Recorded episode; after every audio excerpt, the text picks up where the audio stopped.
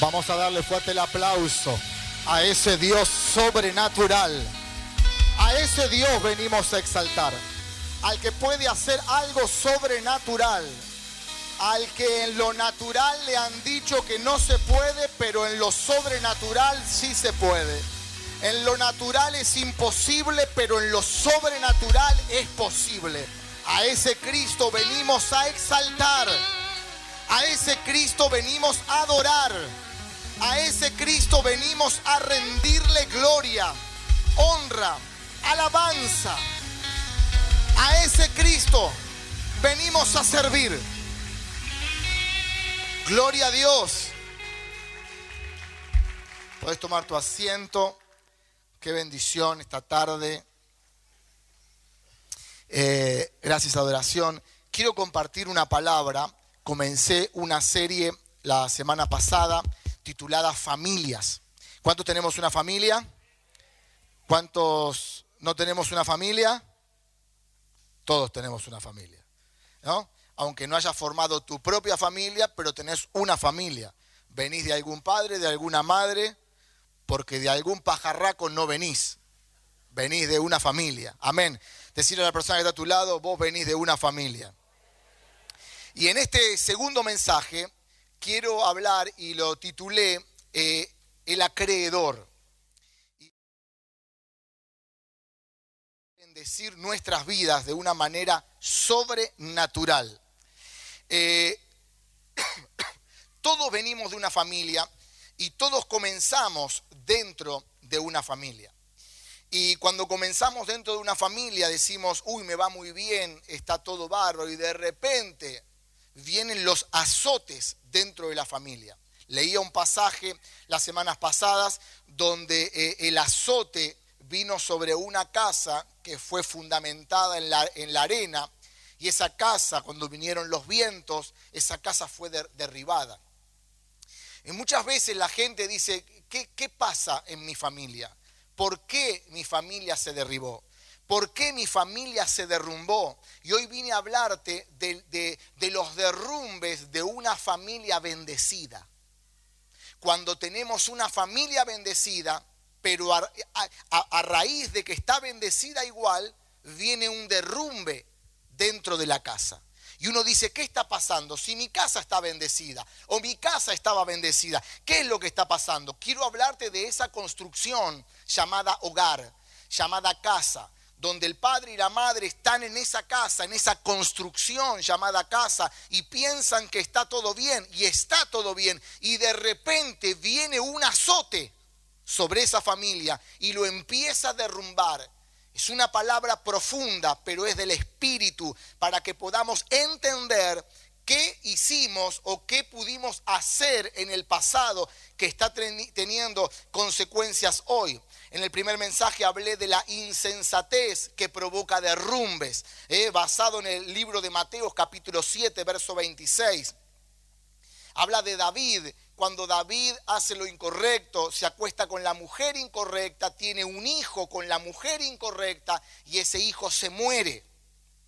Y al eh, no saber qué estaba pasando, había medio un disturbio en el palacio y la gente que estaba en el palacio no sabía cómo decirle al rey, a David en ese momento, que su hijo había muerto. ¿Por qué motivo? Porque vino un derrumbe familiar. Eligió al, al, soldado para que vaya al frente de la batalla, lo mandó al muere. ¿Por qué motivo? Porque era el esposo de la mujer en el cual él, él se había acostado. Es una planificación del desastre. ¿Eh? Y muchas veces uno dice, ¿por qué me pasa lo que me pasa? ¿Por qué se murió ese hijo? ¿Por qué se murió el hijo de David? Bueno, hay un trasfondo que tenemos que ver y la palabra nos enseña porque la palabra no esconde nada. Decí conmigo, la palabra no esconde nada. Otro punto, estoy haciendo un poquito de ayuda a memoria para ir de lleno a lo que voy a hablar en el día de hoy y ministrar al final a las familias porque el Espíritu Santo nos va a traer a memoria para poder cancelar todo lo que pudimos haber hecho, consciente o inconscientemente. Otro de los puntos que hablé fue de la unidad familiar, basado en el libro de Job, capítulo 42, verso 11. Job dice que lo tuvo todo, Job fue un hombre multimillonario. Job tenía hermanos, según el relato bíblico, tenía hermanos, tenía hermanas, tenía amigos, tenía gente, hacía la festichola y venían todos a comer cordero, venían todos a comer chivito, mataba una vaca y todos venían en el año nuevo pero cuando Job se quedó sin nada, desaparecieron todos, no le quedó a nadie. ¿Cuántos conocen algo medio parecido? Eh? Que tenemos dos pesos con cincuenta, oh mi amigo, ¿cómo estás? Te, ah, te saludan, te vienen a ver, todo. Ahora vos te quedaste sin un mango, lo llamás, tú, tú, tú, tú. ¿Qué pasó? Se cortó la línea. ¿Por qué motivo? Porque cuando tenés plata, amigo para siempre, pero cuando no tenés un mango, hermano, te entierran antes de morirte, ¿no? Entonces, en las, en las dos historias que te hablé, te hablé, y, y, perdón, que hablé la semana pasada, en el relato bíblico dice que David y Job comieron carne, perdón, comieron pan. Cuando comieron pan representa el cuerpo de Cristo, ¿no? Que cuando comieron pan dice que, eh, eh, bueno, eh, vinieron las hermanas, vinieron los hermanos, comieron junto pan. ¿Qué significa eso? Que para poder salir de ciertas circunstancias, muchas veces bajamos a lo más profundo, muchas veces tenemos que llegar a lo más profundo para reconocer y decir, ah, Cristo existe. Comer pan representa que, que necesitamos restaurar nuestra vida espiritual, necesitamos cada semana comer, cada día comer, necesitamos todos los días comer el cuerpo de Cristo. No, hay gente que dice, "No, voy a ir el fin de semana, no voy a ir a fin de año, no voy a ir en algún evento especial a la iglesia." Esto no es una iglesia católica donde una vez por año en algún acontecimiento en Pascua nos juntamos. No, eso no es esta iglesia. Esto no es el evangelio. El Evangelio es todos los días buscar de Jesús. Todos los días, dice que, y, y, todos los días, en el libro de Hechos, y todos los días compartían el pan. Todos los días comían a Cristo. Todos los días se juntaban, se reunían. Hermanos, no necesitamos llegar a lo más bajo para comer a Cristo. No necesitamos tener un cáncer para comer a Cristo. No necesitamos estar en terapia intensiva para comer a Cristo. No necesitamos tener un problema económico, familiar con los hijos para comer a Cristo. Hermano, comelo todos los días. Busca de Cristo todos los días. Busca de Jesús todos los días. Todos los días necesitamos renovar el pacto con Él. Todos los días. ¿Por qué motivo? Porque yo no necesito estar bajo y caer bien bajo para buscar al Señor. Porque el solo hecho de que me haya dado la vida, el solo hecho de respirar, el solo hecho de comer, el solo hecho de tener una familia, el solo hecho de estar en esta tierra, nos da las ganas, el sentido de darle gloria y de comer a Cristo todos los días. ¿Cuántos dicen amén? Gloria a Dios. El problema de mucha gente es que no llega tan bajo. Nos contaba la pastora que vino el sábado, una persona extraordinaria, tuvimos prácticamente hasta las 11 menos cuarto en la oficina charlando. No se iba. Estaba como feliz de poder compartir. Y nosotros feliz de poder compartir con ella. Ellos están viviendo con su hermana en Los Ángeles y tiene muchas ganas de venirse a vivir a Argentina. Bueno, lo contó que se quería casar con un argentino y demás.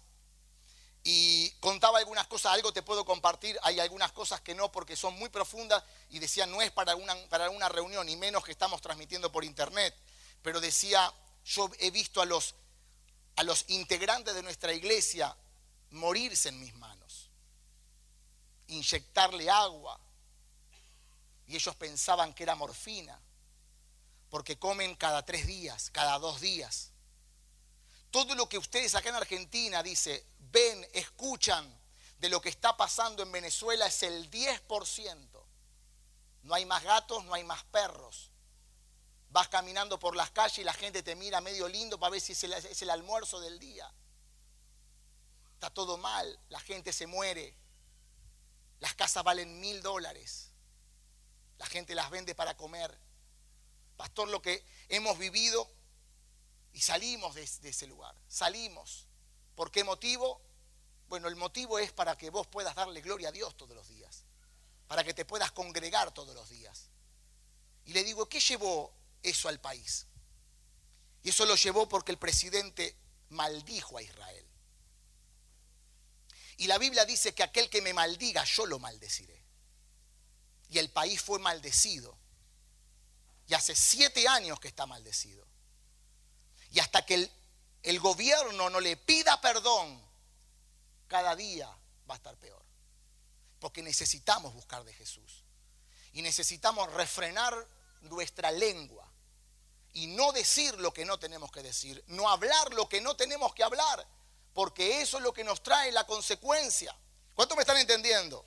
Para ir avanzando, porque este mensaje es un mensaje directivo a tu espíritu para que podamos entender ciertas cosas que están en la palabra y que no nos acontezca lo que nos tiene que acontecer por medio del infierno, porque nosotros estaríamos adelantados, porque la palabra nos abre el entendimiento. Entonces lo primero que quiero hablarte, o el primer punto, es no ser una persona insensible. No podemos ver tantas cosas y ser insensibles. Entonces lo primero, levante la mano y diga conmigo, eh, no ser una persona insensible. Y quiero hablarte de la primera historia que está en el libro de Lucas capítulo 15, verso 17. Y dice así, volviendo en sí, dijo, ¿cuántos jornaleros en la casa de mi padre tienen abundancia de pan y yo aquí perezco de hambre? Hay mucha gente ciega al dolor ajeno Mucha gente ciega el dolor ajeno. Quiero hablarte en este primer punto sobre la historia del hijo pródigo. Todos la conocemos. Cuando estábamos, cuando éramos chiquititos y íbamos con los chicos, nos enseñaban las historias, pero yo vi algo que no había visto antes. Por eso estos dos puntos quiero hablarte de algo que no había visto antes. Un derrumbe de una casa que estaba bendecida. La casa del hijo pródigo estaba bendecida. Y muchos dicen, bueno, el derrumbe viene cuando hay problemas en la casa, cuando hay problemas eh, eh, en las finanzas, cuando hay problemas matrimoniales. Hay un problema, hay un derrumbe. Pero esta casa era una casa bendecida. Ese papá tenía abundancia, tenía campos, tenía animales, lo tenía todo, a tal punto de tenerlo todo que le dio la herencia al hijo antes de tiempo. Primer error, darle la herencia a un hijo antes de tiempo, la inmadurez te lleva a perderlo todo. Hay padres que quieren conservar al hijo para tenerlo al lado. Quédate conmigo, ¿cómo lo retengo? Y lo retengo dándole cosas materiales. Gran error. Estás al borde de padecer un derrumbe familiar. La herencia es cuando el padre y la madre ya no están. No es antes. Este padre cometió el error de darle a su hijo la herencia y lo malgastó, lo perdió. Yo no te digo que no le des nada a tus hijos, sí dale, pero también dale la posibilidad de que pueda conseguir las cosas por sus propios medios. Porque el día que el padre y la madre no están, lo pierden todo. Este joven lo perdió todo. Y volvió, y el relato dice, volviendo en sí. Un derrumbe de una casa eh, bendecida. Esta historia me muestra algo muy importante, que esta familia no tenía madre, tenía solo un padre. Había un faltante de maternidad. Decí conmigo, un faltante de la parte maternal. Quiero hablarle a los papás que están aquí o quizás que estén mirando por las redes sociales, que están criando a sus hijos solo sin una madre papás que crían a sus hijos, a sus hijas, sin tener la compañera a su lado. Quiero hablarle a las personas que están mirando por las redes sociales, que son miles. ¿eh? Personas que están, trabajan, se vuelven locos para saber cómo hacer para poder cubrir las necesidades básicas, para poder educarlos, para poder darle todo lo que necesitan. Salen bien temprano a la mañana, los llevan al colegio, se van a trabajar. Alguien los va a buscar porque él no llega a tiempo, porque hay dos colas de, de cuadras para tomar el colectivo y no llega a la casa. Papás que están criando a sus hijos solo, sin una mamá, porque la mujer se fue porque la mujer partió, porque no está más, porque dio así la circunstancia. Quiero hablarle a esos papás. No cometas el error de darle a tus hijos todo, porque ese todo que le puedas dar nunca va a suplir el faltante de la madre. Y podemos tener los errores de darle cosas materiales. Y este papá le dio todas las cosas materiales, le dio toda la herencia y lo perdió todo. Porque no tenía la madurez ni la capacidad para administrar lo que el padre le había dado. ¿Cuánto me están entendiendo? El hijo pródigo no tenía madre. Es triste criar a los hijos con un faltante. Cuando te falta tu compañera o viceversa. Cuando te falta tu compañera, tu compañero. Mujeres que crían a sus hijos solas. Mujeres que el marido se fue. Yo he conocido casos de mujeres o de hombres que al compañero le vino una enfermedad y desaparecieron. Se fueron porque no querían lidiar con ese problema o con esa enfermedad. Hermano, quiero decirte en esta hora, pase lo que pase, la persona que Dios puso a tu lado. Quédate ahí cuidando, decirle, Señor, dame fuerza para llevar adelante esto que estoy atravesando. Como decía mi esposa en el video, esta leve tribulación momentánea va a producir en mí un excelente y eterno peso de la gloria de Dios para pasar adelante de este problema. En vez de irme corriendo, lo que tengo que hacer es orar para que la enfermedad se vaya corriendo. Es triste criar a tus hijos solo. Esta historia habla de una familia que tenía dos hijos trabajando. Tenía dos hijos este hombre. Dos hijos trabajando. Perdón, que tenía dos hijos. Uno trabajando y el otro un vago. Por eso pidió la herencia. Tenía dos hijos. Uno trabajaba en el campo y el otro era un vago. ¿Cuántas familias tenemos que uno trabaja, se importa por lo que le pase a la familia, se preocupa por lo que le pasa a la familia, se preocupa por lo faltante. Y otro que te abre el heladero y dice, no hay nada para comer, mamá. Anda a buscar algo afuera, vago. ¿Eh? ¿Cuántos dicen amén? ¿Eh? Siempre tenemos en la familia uno que se rasca el ombligo, hermano, hasta las 12 del mediodía. Y el otro que sale temprano a trabajar. Uno que se preocupa, que está pensando qué hacer, qué no hacer, y más hay un faltante. No está mamá, nos tenemos que ocupar, tenemos que ayudar. No está papá, ahora vamos a hacer lo que tenemos que hacer para sacar la familia adelante. Pero siempre hay una en la familia hay uno hermano que marca la diferencia. Para mal. ¿O no? ¿Eh? Hijos que dicen lo vamos a lograr. Hijos que dicen y lo malgastan todo. Hijos que traen algo a la casa. Hijos que sacan de la casa. ¿Eh? Dice la historia que este joven tuvo hambre. Decí conmigo, tuvo hambre. Una vez más, tuvo hambre. La Biblia dice, bienaventurados los que tengan hambre, porque serán saciados. Esto está en Mateo capítulo 5, verso 6. Dice, bienaventurados los que tienen hambre y sed de justicia, porque ellos serán saciados. Escucha esto, cuando Jesús estaba en la cruz del Calvario y dijo, tengo sed, y le metieron el vinagre, Jesús no tenía sed de agua.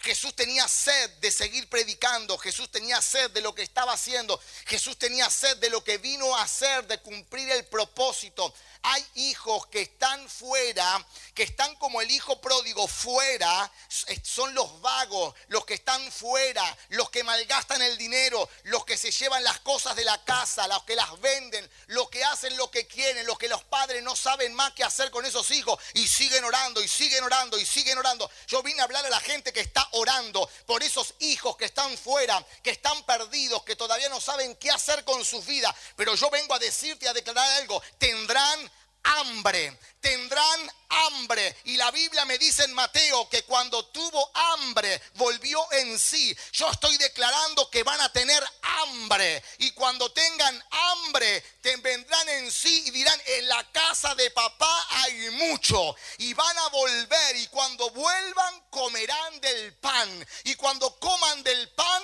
tendrán un encuentro con Jesús y sus vidas serán cambiadas. Yo vengo a hablar a los papás que crían solo a sus hijos.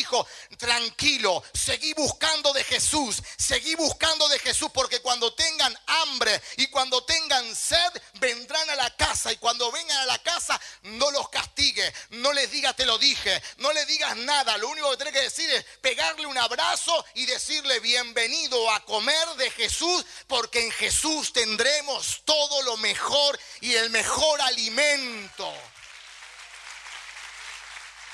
¿Cuántos dicen, yo lo creo?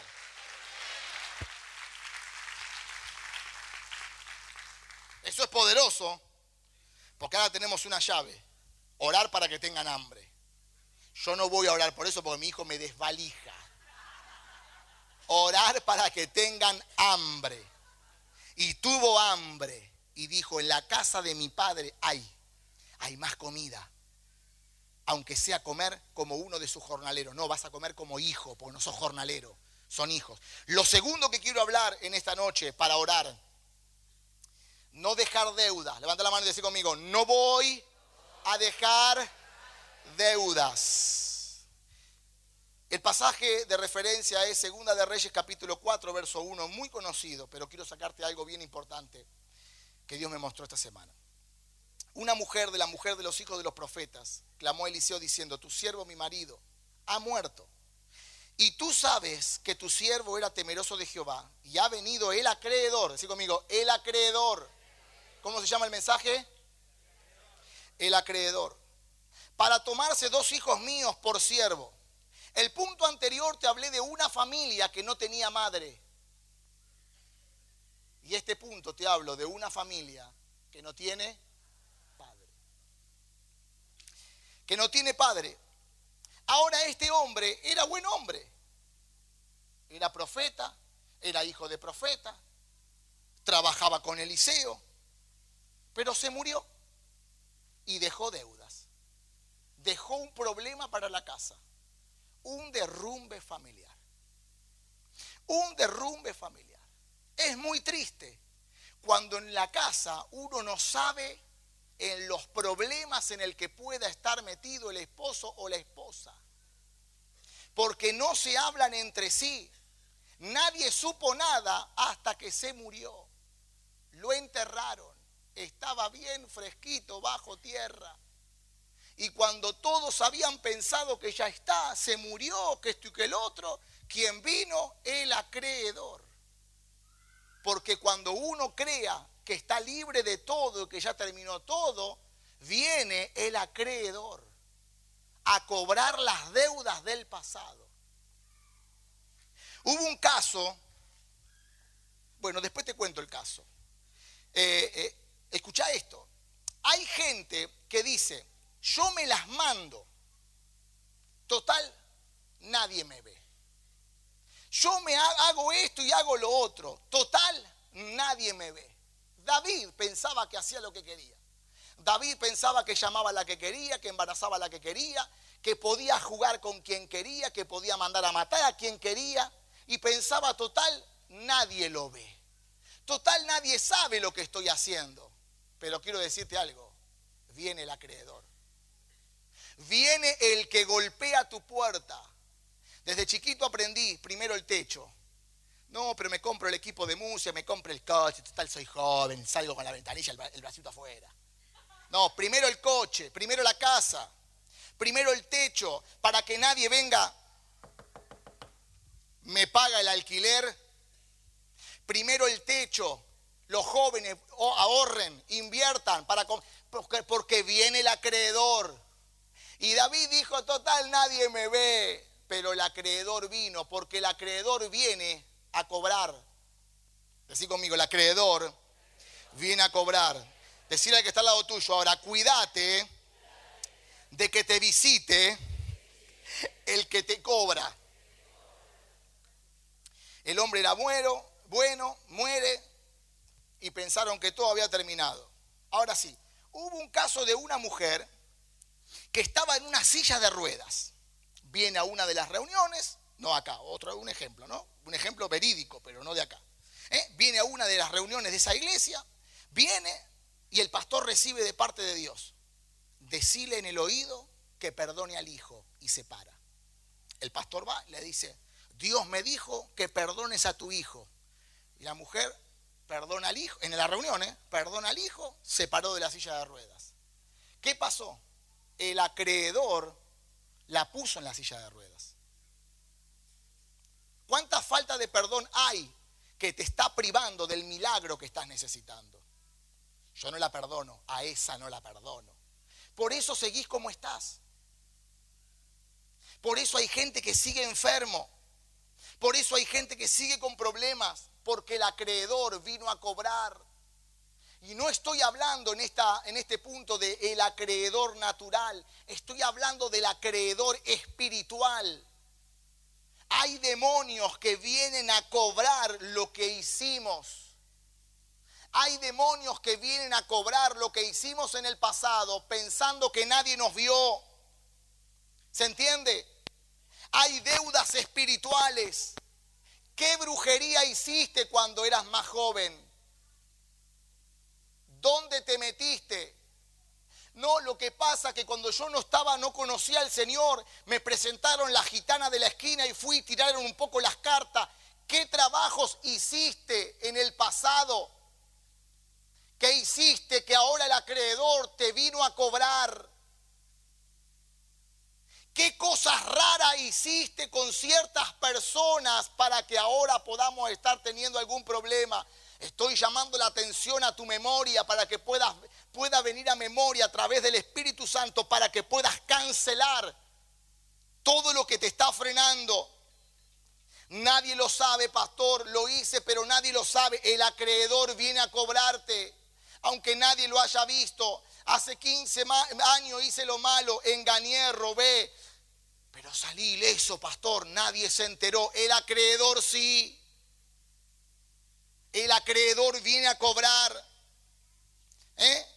Hoy día Dios está hablando para que sueltes perdón, para que puedas cancelar el pasado. Y aunque el acreedor venga a querer cobrar, vos reconociste, reconociste el problema, reconociste lo que hiciste. Hoy no me había dado cuenta que esa puerta quedó abierta y yo quiero cancelar que el acreedor venga a cobrarme. Hermano, nada pasa porque sí. Hay gente que viene y pide oración. Pastor, óreme para que pase esto, para que se sane lo otro, para que venga lo otro. Pero ¿qué estuviste haciendo en el pasado? Hay una acumulación de cosas que generaron que el acreedor golpee tu puerta para cobrarte lo que hiciste.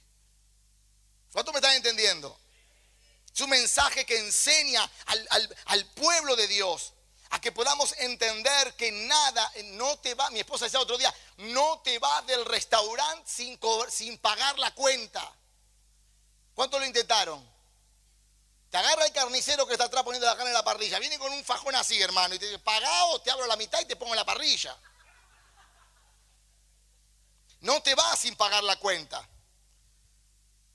Uno peca y mira para todos lados, no me vio nadie, tranquilo, zafé, no zafaste, viene el acreedor. Este hombre se murió, estaba fresquito y dijo, ya está, los hijos van a pagar la cuenta. Los hijos van a pagar la deuda, vengo a cobrar un derrumbe familiar. Voy a decirlo de alguna manera, porque hay chicos, a ver si logramos comprender los adultos. Una mujer practicaba la autosatisfacción. Para que me entienda. Tenía una vida desordenada por completo. Verídico. ¿eh? Una vida desordenada por completo. Hacía lo que quería, en las noches salía, entraba, se pensaba que hacía lo que quería. Hasta que tuvo una hija. Es linda, la nena nació. Tres años la nena. ¿Qué hacía la nena? A los tres años practicaba la autosatisfacción. Y agarraba sus juguetes de, de, los nenes y hacía algunas cositas para que le ayude a la satisfacción. Tres años. ¿Sabe lo que pasó? Vino el acreedor. Vino el acreedor a cobrar. La madre reconoció que ella abrió una puerta. Pensaba que nadie la veía, pero en el mundo espiritual el acreedor ya estaba listo para llegar a su casa cuando su hija naciera. Tres años. Porque no nos vamos sin pagar las deudas. Llegó el acreedor. La historia que leímos de Reyes, este hombre tenía deudas, pero nadie lo sabía. Pasaron 15 años, pastor, pasaron 20 años, zafé, y, robé, hice esto, hice lo otro, me creí el vivo de América, pero ahora estoy pasando por esto, por esto, por esto, por esto y por lo otro, porque pensaste que lo habías hecho y que nadie se había enterado, pero se había enterado el mundo espiritual y vino el acreedor. ¿Cuánto me están entendiendo en esta tarde? Y vino el acreedor El acreedor vino, ¿sabes por qué motivo? Porque abandonaste y ahora te abandonan. Porque robaste, por eso te estafaron en el negocio. Te quedaste solo, ¿sabes por qué motivo? Porque dejaste solo a otro. Porque el acreedor viene por todo lo que hicimos. Si yo hice lo malo, alguien me va a hacer lo malo, porque lo que se siembra se cosecha. Hermano, quiero decirte en esta hora, el acreedor va a venir. Es tiempo de cancelarlo, de acordarnos ¿Qué cimiento abrí? ¿Qué cimiento destapé? ¿Para qué? Para que alguna columna de mi casa, alguna columna de mi familia, alguna columna de mi hogar, alguna columna de mi trabajo, algo que cuando yo era joven, era soltero, no tenía nadie a mi cargo, no tenía una familia, algo hice, algo destapé, un cimiento que ahora el acreedor está viniendo porque lo hice y no lo corté, no lo cancelé lo que estoy soltando un mensaje para que el pueblo de Dios camine de una manera totalmente diferente a como camina el sistema mundo. Pero si yo no te lo digo, no te lo enseño, ah, no sabía que venía el acreedor, ahora lo sabes. Por eso vamos a orar para que el Espíritu Santo traiga memoria y gente sea libre por el poder del cielo. Hay gente que está en la iglesia que tiene más bichos que no sé qué. Pero está en la iglesia. ¿Sabes por qué motivo? Porque viene a acumular, eso voy a hablar en la reunión de liderazgo. Gente que sirve al Señor endemoniada. ¿Por qué motivo? Porque no canceló al espíritu del acreedor y no canceló y no trajo a memoria todo lo que hizo en el pasado y sigue corriendo. Por eso el acreedor viene y te las cobra. Te las cobra. Quiero abrirte los ojos en este día. ¿Para qué? Para que tu vida cambie, para que la vida de tus hijos cambien. ¿Sabes por qué motivo Dios me está dando estos, mensajes? Porque hay cosas quizás en nuestras vidas como matrimonio que tenemos que cortar porque vienen nuestros nietos, porque quizás hay cosas que repitieron nuestros hijos y uno tiene que caer a la realidad de decir esto hay que cortarlo porque el acreedor viene. Uy, pastor, no me digas este mensaje, no te diga este mensaje, no vengas cuando hablo este mensaje. Porque si no vas a seguir de la misma manera en la que estás. Y yo quiero que cuando vos vengas a saludarme acá, me dé un besito acá y acá. Y me diga, pastor, estoy bien bendecido. Y no orar todos los sábados por lo mismo. ¿Sabes por qué motivo todos los sábados oro por lo mismo? Porque no cancelaste y el acreedor vino. Ni hora, pastor, me duele acá. Una sola vez te tengo que orar, tenés que ir a jugar a la selección argentina porque cancelaste las que te mandaste en la juventud. ¿Cuántos me dicen amén? Este mensaje no es para cualquiera. Gloria a Vamos a ponernos de pie porque quiero tener tiempo para orar. Hay gente, escucha esto, la gente cree que que el mal viene y pasa y ya está, listo. No fue tanto. No, no, tranquilo. Necesitas cancelarlo. Necesitas renunciarlo. Necesitas confesártelo a vos mismo y reconocerlo. El perdón de los pecados, ¿vos sabés cómo funciona? Confesando, no a, crónica. Reconocer. Señor, yo reconozco que hice esto y esto. Confesar, que confesare con su boca. Tenés que confesar con tu boca. ¿Eh? Yo hice esto, Señor, te pido perdón. Sé que la consecuencia está en la potestad de Dios, pero que sea más leve, Dios, porque estoy, estoy reconociendo que hice mal. Que las cosas las hice mal inconscientemente, pero no quiero que lo pasen mis hijos ahora. No quiero que padezcan mis hijos ahora.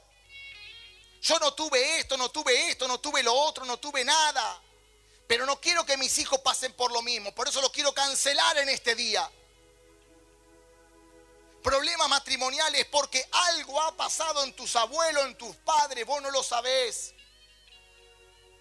Por eso vos tenés que ser vivo. Tenés que hacer hablar a los viejos. Contame, contame, ¿cómo te conociste con mamá vos? Contame un poquito. ¿Y qué pasó? ¿Y por qué me pasó? Ah, qué mirá vos. Pero vos, vos, cancelo ahora en el nombre de Jesús. Cancelo el celo, cancelo. Que cuando venga la chica pueda pasar derecho sin que me vuelvas loco. Cancelar.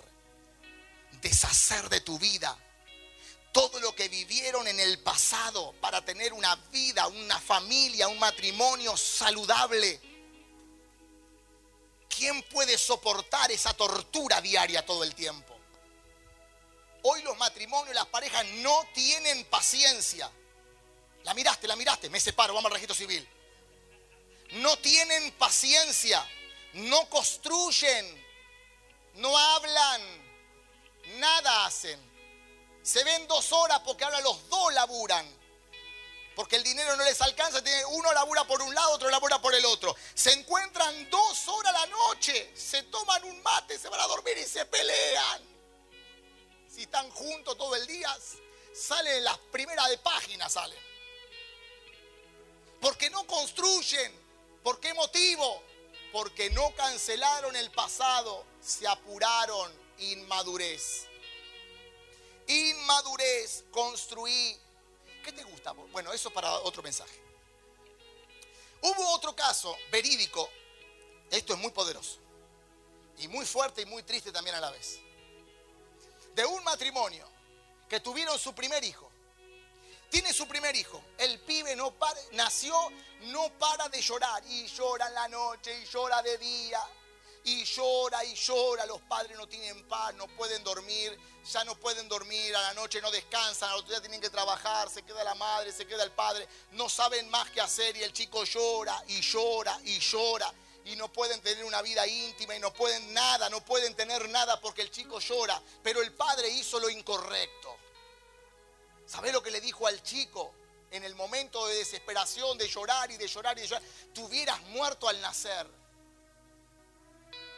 el nene cumple cuatro años y le detectan leucemia. Y la leucemia le provocó que se quede mudo. Ah, vos querías que no llore más. Ahora no va a llorar más. Y se quedó mudo. Porque vino a los cuatro años el acreedor. Esto es un mensaje para gente madura, para gente espiritual. No para gente que solamente quiere que le hagan caricias desde el púlpito. Esta es una caricia al espíritu. Esta es una caricia al espíritu para que podamos entender que desde acá también te puedo predicar un mensaje profundo. Y no un par de amén, amén, amén. Sí, también me gusta eso, pero también me gusta formar las bases. Y el sábado voy a hablar un mensaje muy profundo de por qué la gente muchas veces no soporta las iglesias. Porque muchas veces la gente, el sábado en la reunión de liderazgo quiero entrenarte de una manera extraordinaria sobre Isaías 61, que fue el primer mensaje que Jesús dio en el templo. ¿Cuál es el problema? Es que necesitamos la profundidad de la palabra. ¿Qué hice? Yo cuando entendí esto me metí, me metí a solas y traté de pasarme la película. ¿Sabes lo que necesitas ahora cuando te llame aquí adelante? A orar que le pidas al Espíritu Santo que te pase la película de tu vida.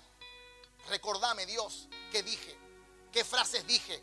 Mi esposa el otro día agarró y dijo de una persona que un día agarró y dijo, si mi hijo me sale como el tuyo, le salió peor, porque tenemos que tener cuidado de lo que decimos. Tenemos que tener cuidado de lo que decimos.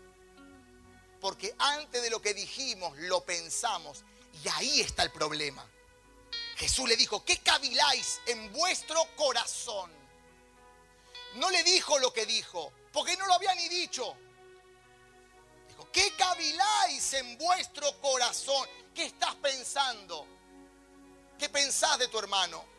¿Qué pensás de tu esposa? ¿Qué pensás de tu esposo? ¿Qué pensás de los pastores? ¿Qué pensás de la gente? Yo trabajé años, hermano, en la música con gente, hermano, que no sabe lo que era. Yo era testigo. Estábamos ahí, clientes que te daban de comer, clientes que venían a trabajar a dejar el dinero por el trabajo que le hacíamos. y gente que estaba a mi lado trabajando, oh, ¿cómo está vos? No sabes lo que te pibe, un músico extraordinario, cómo toca el teclado, todo. Se iba al baño, es un tarado este. ¿Qué estás pensando en tu corazón? Porque eso está promoviendo a que venga el acreedor. Hay gente bendecida, claro, pero hay gente, estas familias estaban bendecidas. Pero de golpe hubo un derrumbe familiar provocado por uno mismo. El hijo pródigo lo provocó, se llevó la herencia, la perdió. El profeta se metió en deuda, nadie lo sabía, pero cuando murió vinieron a cobrarle. David se metió en un problema que él mismo provocó. Estos padres se metieron en un problema para que su hijo se le despierte una leucemia y quede mudo porque maldijeron a su hijo. El país que te nombré maldijeron a Israel y fueron maldecidos como país. Por eso cuando se habló de salvar las vidas y bueno, todo lo que sabemos, se habló de que ojo las decisiones que se tomen, porque las decisiones que se tomen traerán maldición o bendición. Yo quiero orar en este día y quiero animar a aquellas personas que tengan el coraje y el valor de venir aquí adelante y decir, Señor, yo quiero revisar mi vida. Yo quiero revisar mi vida porque no quiero que venga el acreedor a cobrarme, a cobrarme la deuda. Yo quiero ser libre en este día. Quiero ser transformado por tu poder y que la maldición se termine, muera hoy. Para que mis hijos tengan vida, tengan abundancia, tengan prosperidad, tengan todo lo que fue designado por el cielo a que tengan mientras que adoramos al Señor y venimos hasta el altar de Dios para poder ser transformados y cancelar todo pasado. Vamos a adorar el nombre de Jesús y vamos a darle lugar al Espíritu Santo para que traiga memoria y pueda sanar las familias, pueda sanar los hijos, pueda sanar los errores que tuvimos en el pasado. Y no estoy echándote culpa, no, no, no. No estoy condenándote, no, de ninguna manera. Te estoy trayendo un mensaje que traiga conciencia. Un mensaje por tu vida, por tu matrimonio, por tus hijos. Un, mensaje que nos edifique. Un mensaje que si escarbamos los cimientos e hicimos lo incorrecto, lo podamos remediar en esta hora. Espíritu Santo, te damos lugar en esta reunión poder revisar la película de nuestras vidas, para poder rebobinar, para poder rebobinar y decir, ah, acá está el problema, acá está el problema con el mensaje que el pastor trajo, ame a vivir. Acá está mi problema. Me quedé con los 10 pesos de más, por eso estoy teniendo problemas y el acreedor vino a cobrarme. Ah, hice esto y lo otro con la persona incorrecta. Ah, cuando era joven pensé que nadie me veía. Y hice aquello y aquello y hoy me salió mal porque vino el acreedor. Hoy es el día. Hoy es el día. Hoy es el día para que pueda ser libre por completo y toda maldición se destruya por el poder del cielo. Hoy, en el nombre de Jesús, los líderes atentos, por favor, si hay líderes que se puedan meter entre la gente, Dios va a estar sanando en esta hora corazones heridos corazones que están tristes y no pueden ser libres. Hay una angustia que está dentro y no te deja vivir. Algo que está guardado dentro y no te deja vivir porque solo vos lo sabés. Solo vos lo sabés, pero hoy se lo tenés que entregar a Jesús y comer el pan, comer a Cristo. Decirle, Señor, todo lo que pude hacer en el pasado, consciente o inconscientemente, hoy lo entrego delante de tu presencia. Hoy lo entrego delante de tu trono, Señor, porque quiero ser libre. Porque quiero hacer libre a las próximas generaciones. Ya estoy cansado de vivir con lo justo.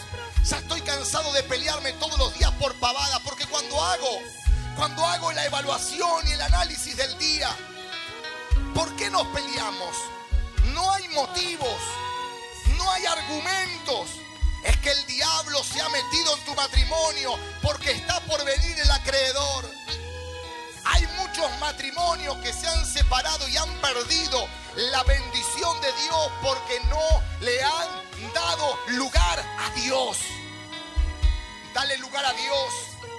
Dale lugar a Dios en esta hora. Soltá perdón ahí donde estás. Ese Señor te entrego toda la carga. Te entrego lo que hice cuando tenía 8, cuando tenía 10, cuando tenía 15, cuando tenía 20. Señor, te entrego en esta hora. Espíritu Santo, muévete con poder. Sana los corazones. Sana las mentes, Señor. Sana las mentes, Señor. Llénalos con tu Espíritu Santo. Cancelamos todo espíritu de tormento. Todo espíritu de tormento no te dejaba vivir, no te dejaba avanzar, no te dejaba ser feliz. Señor, bendice las familias. Bendice las familias. Los papás que están solos, las mamás que están solas. Dales libertad. Dales bienestar en el nombre de Jesús. Tócalos, Espíritu Santo. Tócalos, Espíritu Santo. En el nombre poderoso de Jesús. Que puedan ser libres en esta hora.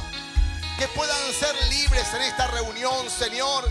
Que este mensaje haya sido dirigido a su espíritu. Señor, bendecimos los hijos. Bendecimos los futuros nietos. Bendecimos toda herencia de enfermedad en esta hora, la cancelamos por completo y bendecimos sus vidas. En el nombre de Jesús, en el nombre de Jesús, toda puerta que haya abierto, algún abuelo, algún tío, algún padre, toda puerta que haya abierto ahora, Señor, todo lo que los hijos iban a recibir ahora por el arrepentimiento, por cancelar, confesar todo pecado. Ahora en el nombre de Jesús hago libre a tus hijos, hago libre a tus nietos, hago libre las generaciones que vienen por delante. Yo declaro en esta hora sanidad, sanidad, sanidad. Ahora en el nombre de Jesús, sos libre por el poder del cielo, sos libre por el poder del cielo, sos libre ahora en el nombre de Jesús. En el nombre de Jesús, yo te hago libre ahora. Te hago libre ahora. En el nombre de Jesús, sos libre.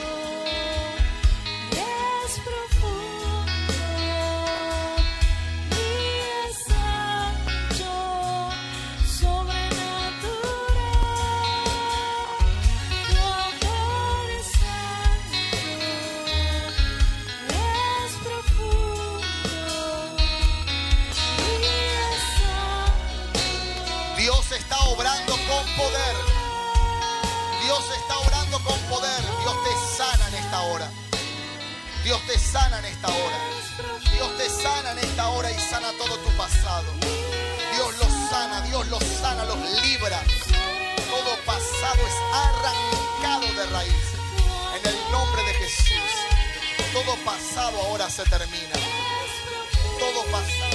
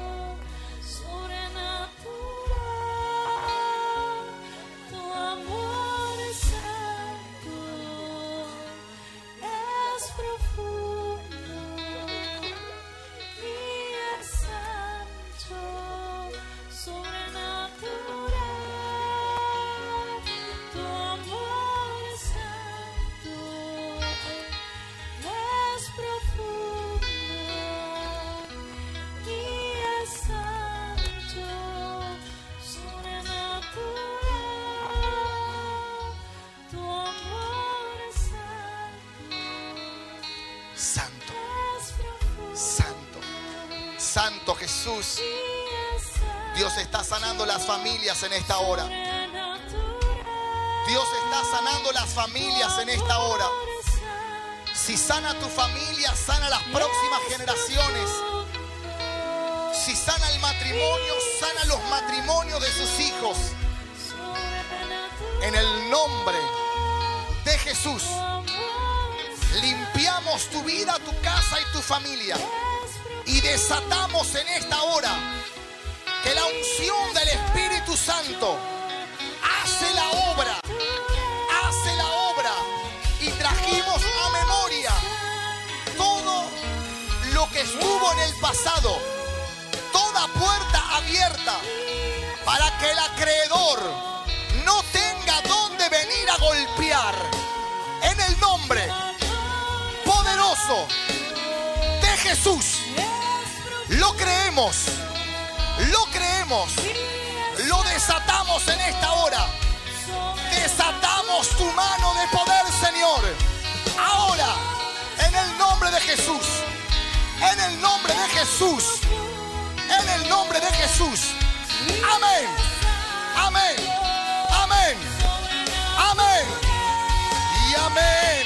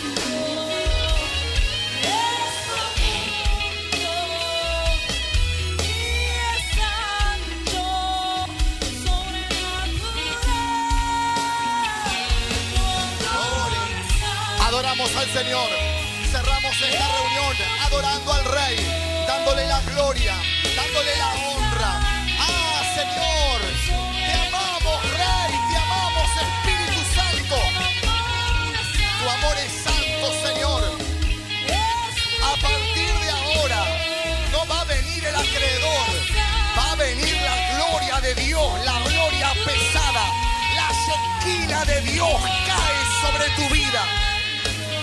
Santo,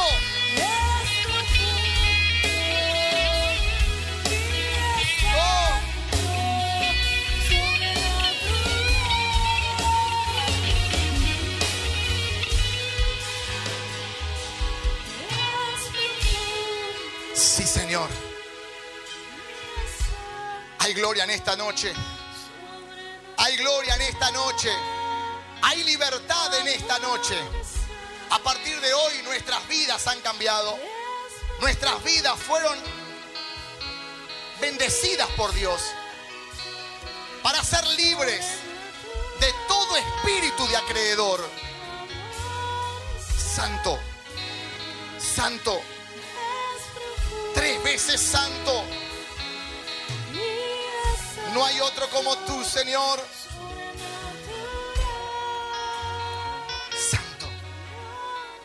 Santo.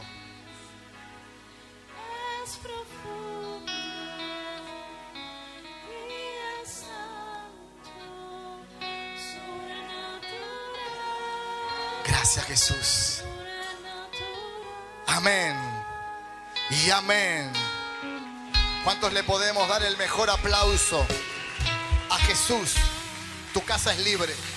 Tu casa es libre. Tu familia es libre. Tus hijos son libres. Tu matrimonio es libre. Las próximas generaciones son libres. ¿Por qué motivo? Porque hay una palabra que entró en tu espíritu. Santo.